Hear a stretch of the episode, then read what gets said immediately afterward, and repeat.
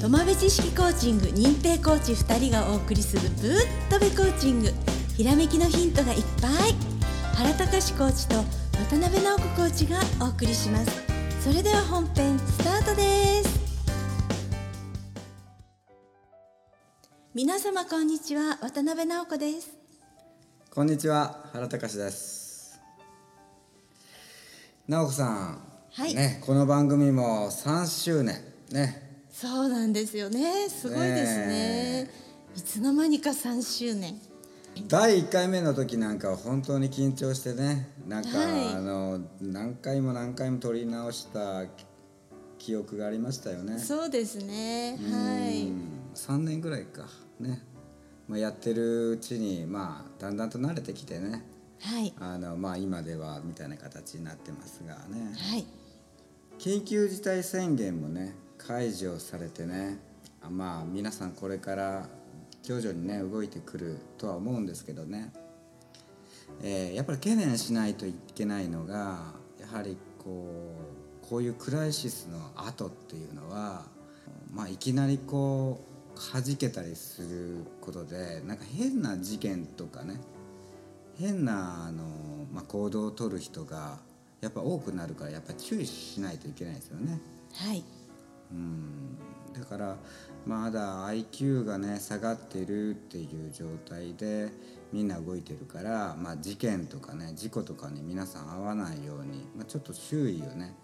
あの見渡してからあの、まあ、行動するようにねしてもらった方がいいかなと思うんですよね。はいほんでね、あの昨日の会見の中でね僕気になったのがね、はいあのえーアラートねあの感染の人が近づいたらなんかアラートが出るっていうのがあったでしょうはいあれ聞いててねあれうんなんかどうなんかなとかって思ってて、まあ、今でもそのまあ携帯電話とか、まあ、iPhone とか持ってたら、まあ、ちょっと細工してしまえば今渡辺直子さんはどこにいますかっていうのは特定できるっていう機能があるじゃん。はいねで、当然内緒で悪い人がさ勝手に調べるっていうのも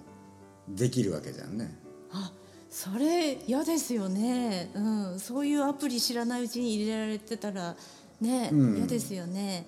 でもそういうことだと思うんだよねだから。あーはい、うん、なんかねあのーなんかそういうふうな表向きはなんかウイルスの、まあ、そういう今回のあれの予防なんだけどっていうのでねはいまあそんな悪いことはなってほしくないけどなんかちょっと勘ぐっちゃうよね。ああなるほどうん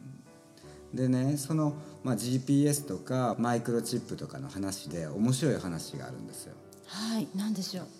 あのねオオサンショウウオって直子さん知ってるあ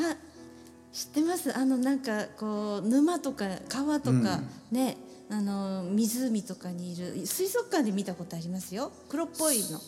のそうでそれにマイクロチップ入ってんのえ、ねだってお魚ですようんまあトカゲのようなね大きななんかあの、はい両生類なんだけどあ両生類なんですか、うん、あーはい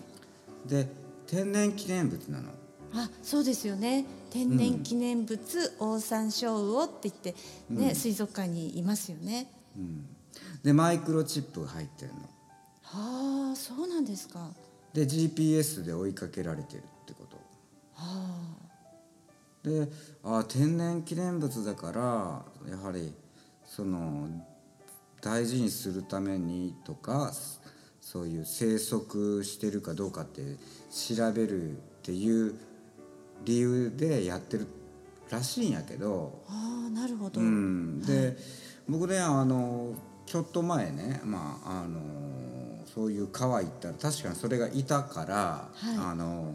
うわ僕もびっくりしてて、えーまあ、地元の人とか、まあ、いろんな話人と話したんだけどはい。あの実はあのそれってなぜはい。そういう天然記念物になったんでしょうって聞くとはい。人が食っちゃったからなんだって。えー、かわいそう。いやねそう思うけども昔々にね、そのええその山あいの人がねタンパク質を取ろうと思ったわけよ。ああはいでその時に、はいまあ、普通はさちょっと食べれそうにないけど、まあ、もうやっぱ食うに困って食ったんだと思うのよね。はいでなるそほうどするとはい美味しかったのよ。ああ美味しかったんだうん、はいやっぱひらめいたんだと思うよやっぱり切羽詰まあってあ。なるほどねでそれ美味しそうにで見えたんだはいそれではい絶滅させるぐらいまで人間が食っちゃったの。うわーそうなんですかあらあら、うん、はいでそうなってしまうとまずいからはい表ではその、まあ、生息の天然記念物数少ないからとかいうのあるけど、はいはい実はそのサンショウウオが密漁された場合はい川からその GPS のそのオオサンショウウオが家まで行くわけね。あそうですよね持っそうて帰りますよね捕獲してそうそうそう連れて帰っちゃうそれでそこでその GPS にまあ、はいなんていうの壊れた場合ここではい信号止まるよね、あ止まりますよねで犯人あんたっていうことになるわけよああお家が特定されちゃうんだ持ってた場所がそういうこと、うわーだから結局ねその表向きではその、はいなんていうんかなあのまあ環境のどうのこうのとか言うけど、はい結局は密漁をがあった時にはい犯人が見つかるようにしてんねうわーそうなんですかあそうだからそういう感じのことって多いんだよねあなるほどやっぱりこう人間っていうのは煩悩があるから切羽詰まったらそういう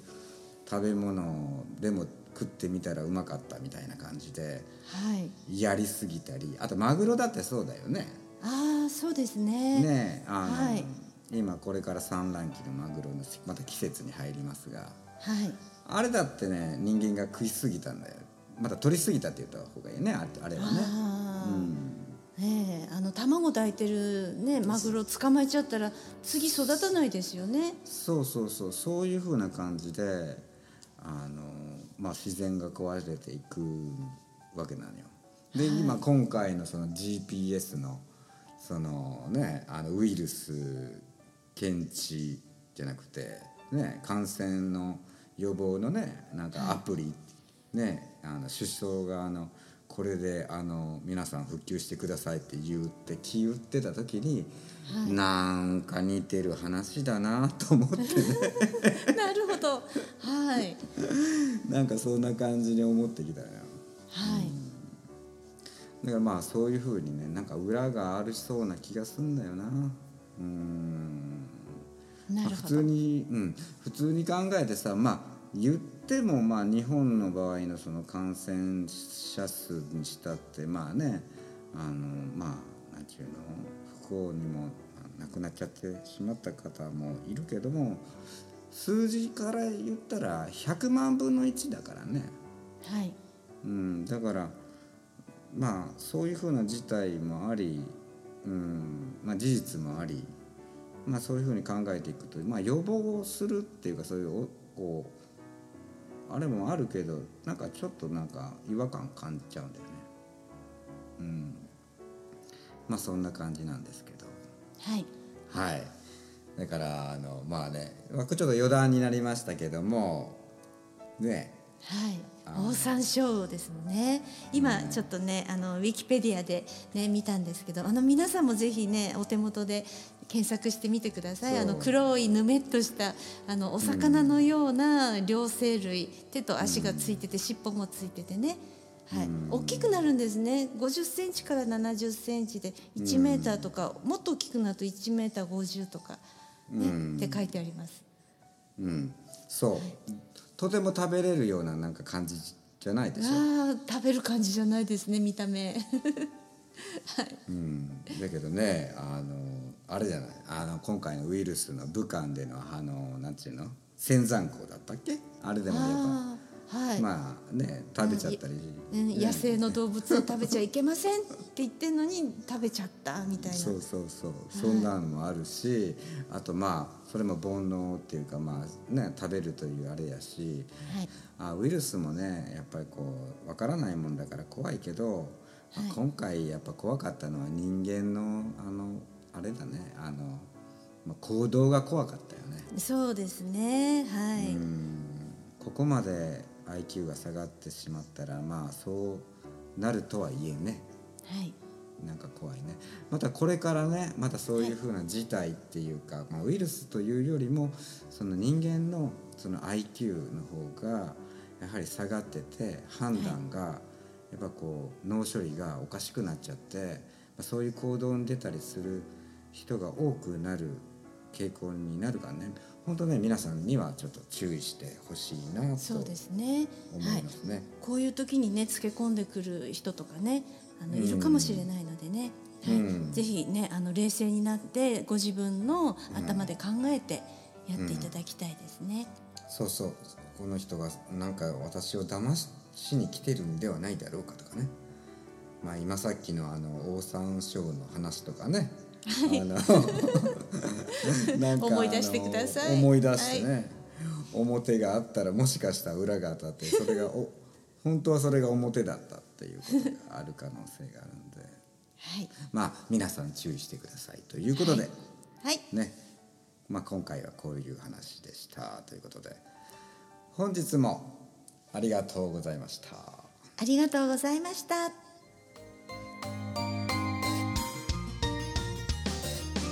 浜辺知識コーチング認定コーチ2人がお送りするぶっとべコーチング今日のお話いかがでしたかひらめきのヒント見つかりましたか質問のある方は説明書きにあるメールアドレスにどうぞでは次回もお楽しみに